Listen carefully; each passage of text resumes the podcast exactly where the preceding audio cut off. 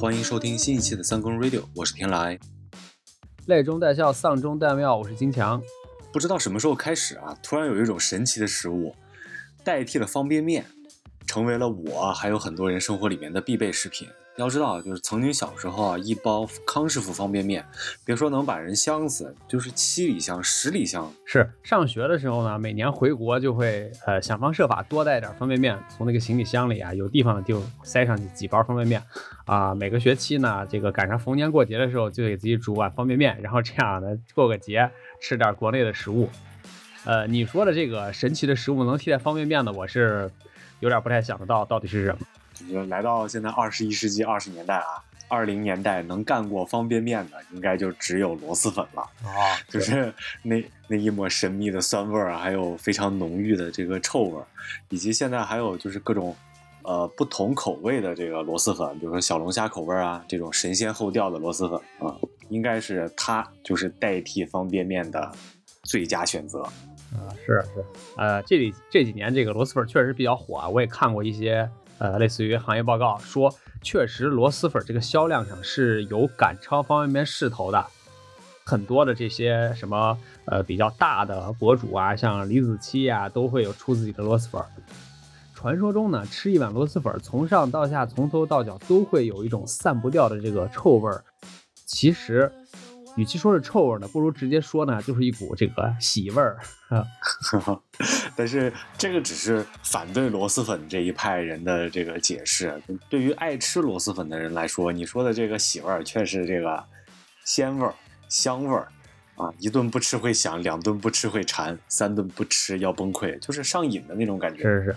所以呢，今天啊，咱们就跟大家聊一聊这个臭味的食物，这些异味的食物。这些神奇又神秘的人间美味。第一个问题，人为啥要吃臭的？根据大家的日常经验和人类进化的这个过程，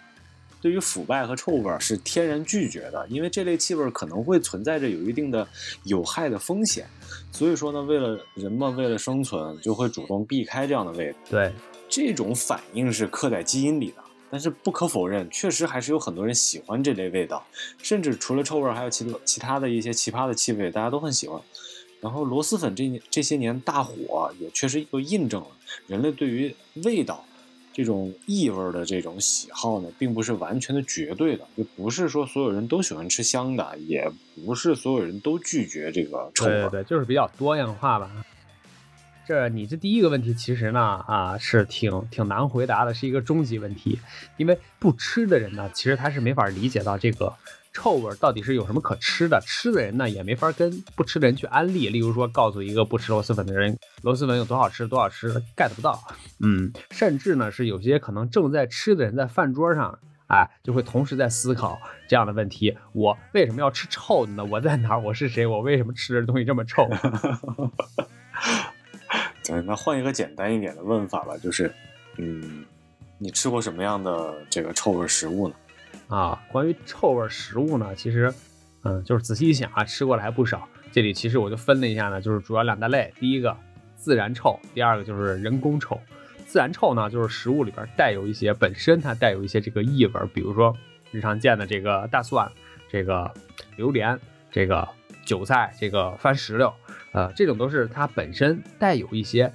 只能说叫异味儿吧。嗯，自然臭的东西比较少，因为很多时候这种臭呢，就代表腐败，就代表它这个东西坏了，不能再吃了，所以它就呃开出出食物圈了，它被不被人类吃，可能它就在大自然里自己在那臭着，大家也不去吃它了啊。还有一类呢比较神奇，就是人工臭。什么叫人工臭呢？就是我觉得它是本来是挺好的一个东西，然后经过了这个能工巧匠一发酵，结果就变臭了。嗨，比如说。呃，日常见的比较多的这个臭豆腐，还有这个豆汁儿，老北京豆汁儿，还有包括呢这个叫做浆水啊，浆水是一种西北的，就是配合面条一起食用的这种汤，它是把面粉加在水里，再加上一些这个叶子的蔬菜，例如说什么芹菜啊什么之类的发酵而成的啊，这种东西呢，它就习惯吃的人呢。觉得非常好吃，非常可口。吃不习惯的人就觉得有股这个馊味儿，有股臭味儿。你刚刚提到的这个自然臭和人工臭这两种啊，我觉得自然臭是还是有可能会被接受的。比如说像大蒜呀、韭菜呀、呃番石榴、榴莲这样的，就是它除了臭味儿，它可能还有其他的一些本身自己的这个味道，对接受起来还是有机会的。对，自然臭它比较挑场景，就是它出现的一些地方就是合适的，例如你吃肉吃面的时候，你吃一半蒜就非常的正常，对吧？还有就像这个呃韭菜，大家都爱吃韭菜的包子、韭菜的饺子，对吧？韭菜鸡蛋。但如果说它在一些场所出现，就不太合适。例如说办公室，我们办公室的这个茶水间啊，就在墙上明令禁止，禁止在办公区域食用榴莲、食用这个螺蛳粉儿。这个东西它就是虽然它是自然臭吧榴莲，但是它在办公室出现就被明令禁止，是不合适的。它是比较挑地方。然后像韭菜，就是大家吃烧烤的时候是烤韭菜啊，这个可以。但是有的人呢，就是韭菜就不能碰，可能接受还是有一分场景、分场合这种接受。对对对，像人工臭确实就是很多人是完全接受不了的，他不管他怎么做，他就是那个味道。对然后比如说像姜水，按理说就是我小时候也是家里会有人吃姜水，然后那个味道呢也经常会闻。按理说你经常在这样的环境下待着，你可能就就被熏陶的就可以接受了。但是呢，我就是没办法。对你有很多可能多于其他人的这个接触的机会，所以你接触他的概率就会变大。但是就即便是这样的情况，还是接受不了，怎么熏陶都啊不行。还是不行。Oh, but I keep smelling that right every time I get back. 嗯，刚刚是大致咱们说了两大类吧，这个自然臭和人工臭。啊，关于这个臭呢，我还是想往下再再细说一下分享一下你的 吃臭经历。吃臭经历哈。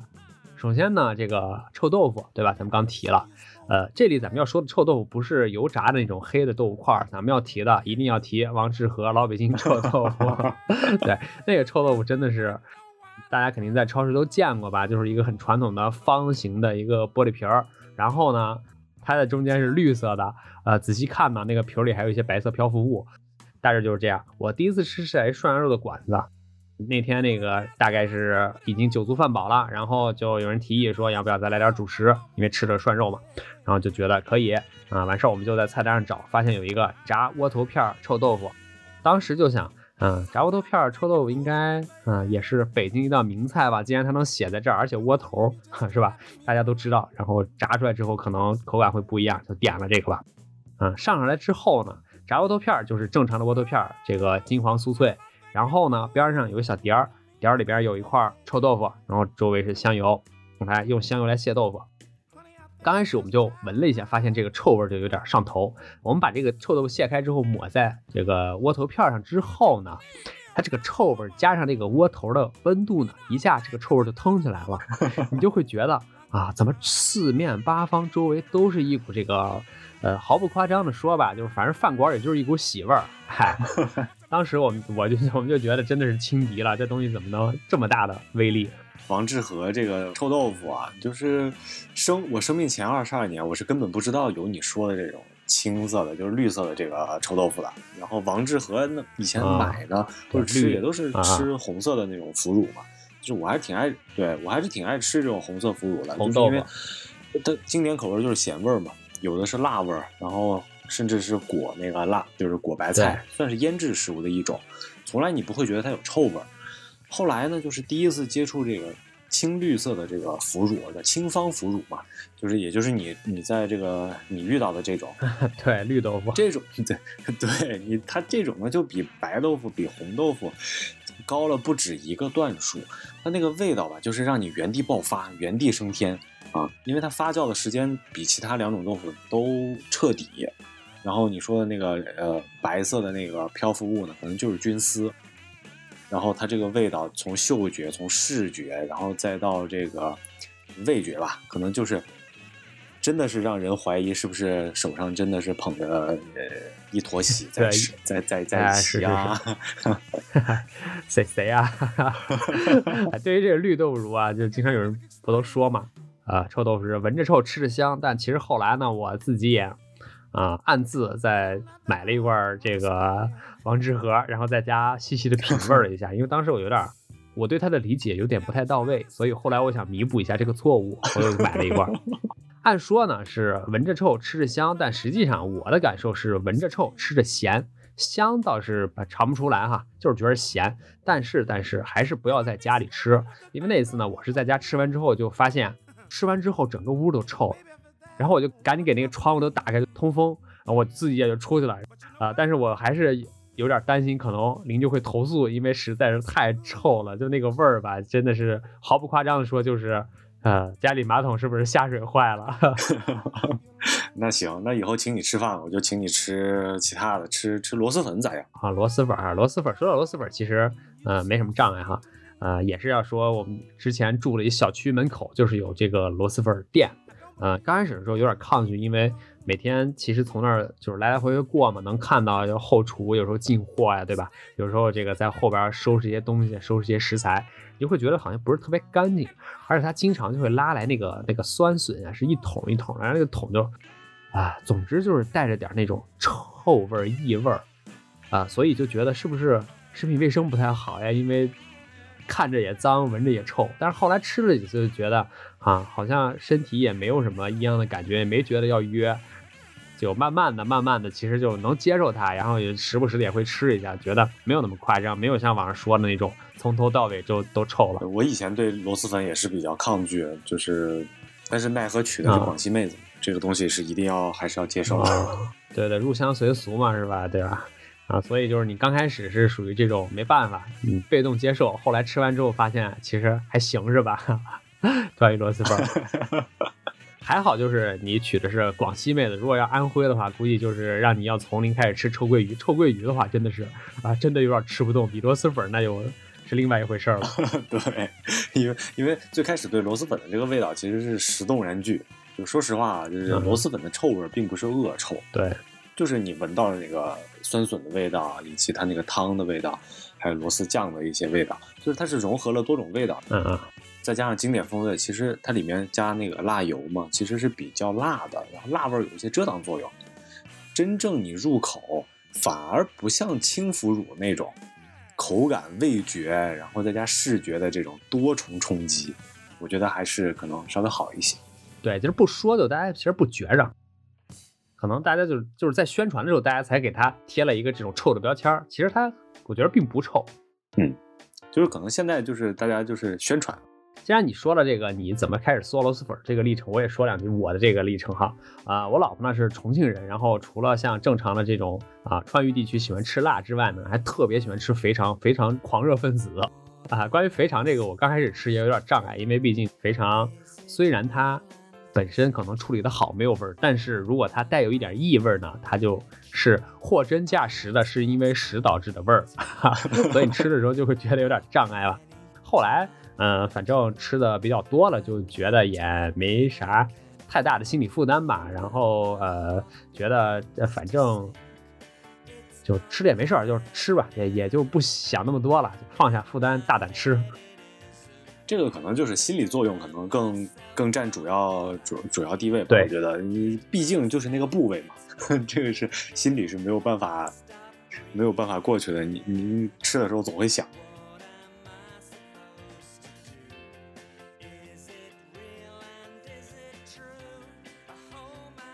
这个螺蛳粉再往上呢，就要说到臭鳜鱼了啊！臭鳜鱼其实是比螺蛳粉更 hardcore 的一个菜。臭鳜鱼呢是这个徽州安徽的一个名菜啊，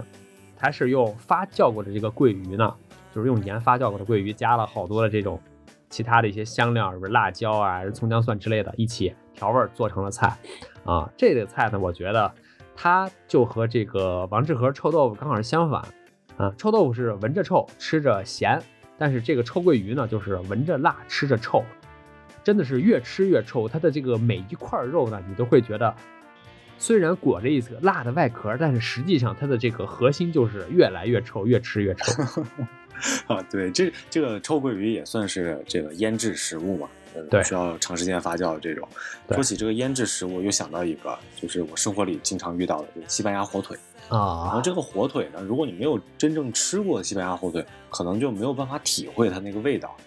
我现在的描述不是很客观，因为已经习惯了，甚至有点上瘾，所以我就只能回想我刚来的时候，刚来西班牙的时候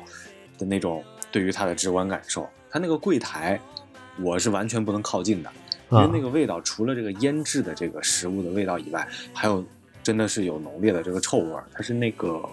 汗臭味儿，就是这种啊感觉。然后再加上它那个火腿的颜色吧，它是有点暗红，然后会有点暗黄，然后它从色彩上会让你觉得它有毒。嗯 然后西班牙卖火腿的这个店或者是柜台呢，它不是密封包装的，然后都是敞开去卖的，然后不会有抽真空的这个那环节。可能它这个味儿就是挑选的一个步骤，你就闻了之后，你觉得啊，这味儿真是有点上头，我要这条了。对，它一排一排的摆到那儿，然后上下你说摆三四排，一个柜台估计有上百条这个腿，所以说这个味道的浓度你可想而知。对于不喜欢的这个人来说呢，就是长了毛的陈年肉，然后带有汗臭味儿的一条腌猪腿。但是对于爱吃的人来说，它这个味道叫陈年发酵的这个陈酿的味道。啊，就是八二年的这个腌猪腿儿。然后从这个价值上来说嘛，顶级的这个西班牙火腿呢，价格堪比黄金。所以说平时去买一些，即便是不买最好的，你买那种普通的，也都是按克称的。哦，所以说它这个价值，再加上它这个实际吃起来的这个感受，对于臭的这个反感可能会逐渐减弱啊。就像我就是越吃越喜欢，越吃越香，然后现在就有点上瘾。那后来就习惯了。那按你这么说的话，可能它和奶酪是差不多类似的吧？啊，有的人就非常喜欢，有的人就是完全吃不了。啊，我之前有一次就吃到过这个非常臭的奶酪吧，也是一小块，然后吃完之后给人的感觉就是那个臭味在嘴里爆炸了。身体对它的反应就好像是吃了一块芥末，只不过芥末是辣的，那个奶酪呢就是臭味的，感觉一下就是那个臭味儿给天灵盖儿都顶通了。从此之后呢，我就再也不吃生奶酪，我只吃熟奶酪，做成饭菜的奶酪。因为奶酪也确实是我的死穴，就是比如说有一种吧，堪比那个黄金的蓝纹奶酪，也是享受不来。就是我发现，对于奶酪可能抗拒的呢是它的这个气味，而不是口感。就真正你吃到嘴里吧，对于我来说，我觉得就是真正你你就说熟奶酪或者是其他生奶酪，你真的吃到嘴里嚼也就过去了，但是闻是闻不了的。就是这就跟一些人对于臭味食物的这个体会是一样的，是不能闻，不能吃啊。像臭豆腐、榴莲，你闻不到那个味儿，你直接吃嘴里，可能还是能下咽的。啊、你要这么说的话，其实我有点有点好奇哈。如果说找一个啊喜欢吃奶酪的这个老外，然后到中午来给人推一块儿推一盘臭豆腐，不知道他老外会说什么。还有就是给这个啊、能吃臭鳜鱼的这个安徽的哪个大哥带国外去给这条呃西班牙火腿，不知道大哥说什么，会怎么评价这个味道，还挺好奇的。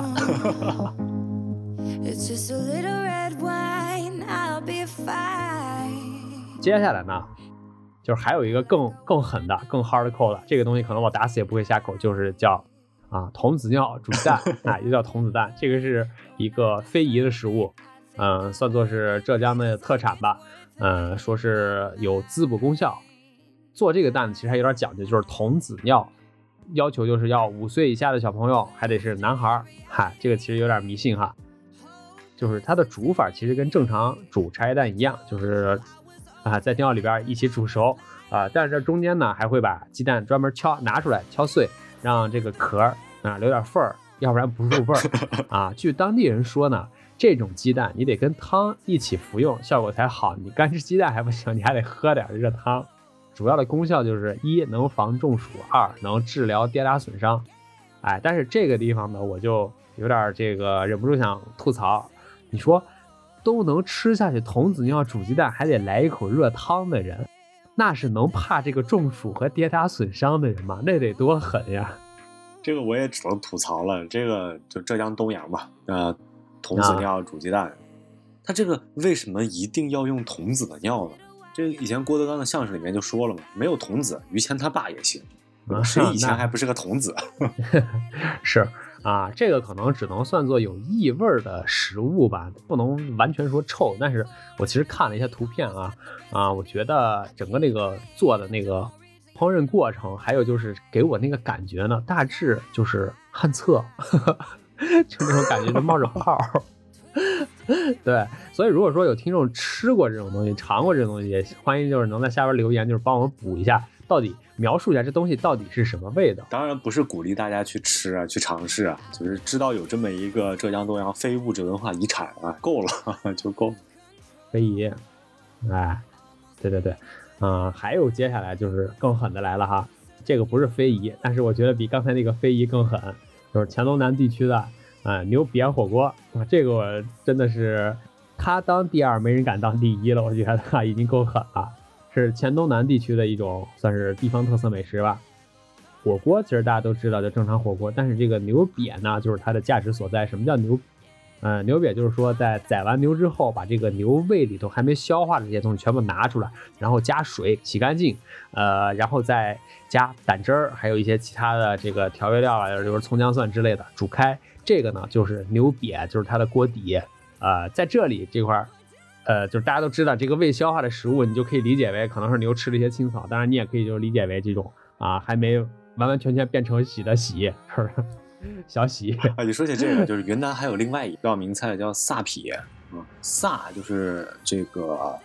凉拌的意思，然后撇就和你刚刚说的这个牛瘪差不多，它也是煮小肠。嗯然后我看那个网上的图片呢，也是这种青绿色啊，可能也差不多吧，所以说感觉它这个内容也也几乎是一致的。然后我特别咨询了一下我媳妇儿，然后她呢去云南吃过这个，但是表示没有臭味儿。所以就是和你刚刚讲的这个牛瘪火锅呢，我觉得啊，还有前面说的咱可能童子尿是误会了。对，可能是误会了。就是还有前面那个童子尿煮鸡蛋，我觉得它可能是会有一些味道，但是它应该不叫臭味。但是呢，我们看我们现在回过头来看它，可能觉得它比较嗯难以接受呢，是因为它的做法非常的硬核对它的调料，，hardcore 啊，对对对，就是说它的主，它可能不臭，但是它的主料呢，啊，它不可能香。来源可能是这样，就是听起来是臭的啊，但是实际吃起来可能没有臭味儿，对，不能冤枉这种食物。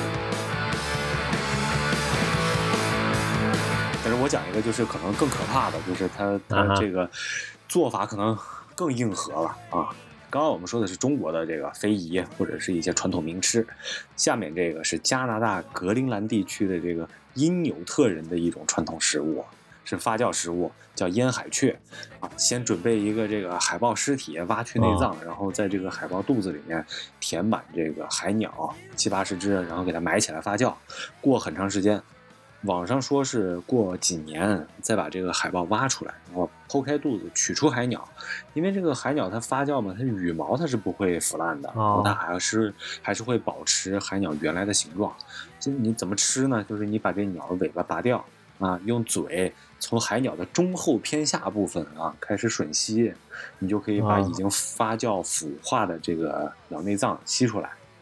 据说可以得到海绵般的口感和刺激的味觉享受。是是是，他他说这个刺激味觉享受，我是能想到，这绝对是刺激啊！还好我这个晚上吃的早，我现在吃的差不多了。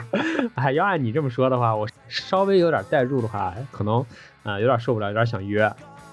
对我也没吃过，然后但是我是搜了一下视频，就隔着屏幕都能把昨天的这个饭呕出来。但是你看人家这个，嗯对人家网上这个视频里的人是人家说的很开心啊。对 对对，是。哎，其实咱们这儿呢，就是说了这么多各种各样的海外的，对吧？中国的各种地区的这种臭的食物，咱们还是要回到最初的问题，就是人为什么要吃这么臭的东西，对不对？明明这个世界上有其他的各种各样的这个美味佳肴，但是为什么要吃臭的呢？所以呢，我就其实我们也总结了一些关于吃臭的好处吧，算是。嗯、首先这个发酵的食物其实更容易吸收，蛋白质呃经过这个什么乳酸菌的一些处理之后呢，它会变得更容易吸收，营养更丰富，而且呢会有维生素，像你刚说的那个海海燕儿是吧？啊，他们吃了之后就能补充自己维生素，是算是一种生存需要吧。就是像这种很多这个臭味食物吧，其实只是针对一部分人，并不是所有人都觉得臭。然后比如说香椿，还有香菜，有的人是一点儿都闻不得，但是另外一部分人呢又爱得死去活来。所以说，我们还是关上门吃螺蛳粉啊，吃完记得点炷香，然后再喷点香水，然后这个味道呢，就还能证明一个非常重要的东西，像现在这个特殊时期嘛，中招得了新冠啊，或者是花粉严重导致你鼻炎犯了啊，你都可以通过这个非常强烈气味的这个食物来做一下廉价的判断啊。你闻见了，对对对，如果闻不到啊对就糟了，说明你的鼻子已经差不多这个不好使了，赶紧看医生吧。啊，吃臭呢还能就是提神醒脑啊。正常来说，摆一盘这个臭的东西，大家没法不注意，没法不提神。而且我发现吃臭的这个臭味的食物就有点讨巧，它特别被容易被人记住，你吃一次你就忘不了了，因为它首先跟它同样的东西很少。呃，其次呢，你吃完之后，短期之内会不断的提示你，怎么讲呢？就是说，啊、那天我吃了一个臭豆腐，真的是我吃完之后，我都忘了这事儿了，已经开始干其他的事儿，早上就开始打扫卫生了，然后突然，哎，不好意思打一嗝，然后我马上想起来，哦，早上原来吃的臭豆腐，这嗝真的是够气儿，马上给我想起来了。这不仅是让让这个食物被记住，还能让你这个人被记住。你走过路过，大家都觉得，哎，就这人吃的这个。哦，就是这个人，韭菜味的。还有呢，我觉得吃臭的这个食物呢，能提高分析能力，因为怎么讲，就是我一般，嗯，比如说那个臭鳜鱼哈，我就会想，具体它是什么样的一个条件，才会有人把它做成食物端在饭桌上呢？到底这个人是经过了多少的思想斗争，或者是这个艰难的这个取舍，中间终于选择了臭鳜鱼吃它，而不是吃其他东西，可能就没得选吧。哎，然后我就会很努力的思考这个食物的起源，还有一些就更深层次的一些思考吧。哎，就是一般呢吃这种东西的时候，我就会想，我在吃的这个东西和这种大街上这个狗啊吃血啊，除了我用筷子之外，我有什么区别？我真的是非常认真的在想这个问题，真的是 在想这个人的自然性和社会你性。你总结还是比较到位的，就是怎么说呢？就是各有各的选择，各有各的喜好吧。我们只能说喜欢吃就吃啊，就不要太不要想太多，你可能想多了就真吃不下对对对去了。就是咱们说了这么多好处呢，还是还是得说，就是，呃，这个臭味儿的东西呢，咱没事儿别老吃，是吧？毕竟有这么多好吃的东西，咱就大大方方的吃点这个平时能吃到的，像这些臭的，真的别老吃。如果你发现有身边的朋友啊、身边的同事经常的开始普遍的、开始频繁的吃这些东西，咱们也多过去关心关心人家，是不是生活遇到什么坎儿了，过不去的坎儿，是不是遇到什么事儿了？说不定也只是想引起你的注意。对，那目的是达到了，希望大家这个喜欢吃香的就吃香的，喜欢吃辣就吃辣的，喜欢吃臭的呢，自己在家关上门儿，对吧？自己在家吃，然后保证身上也别留味儿，哎，给这个朋友、给这个邻居都留下点好印象。营造一个美好的环境。对对对，好了，那我们三更 radio 下期再会，拜拜。拜拜。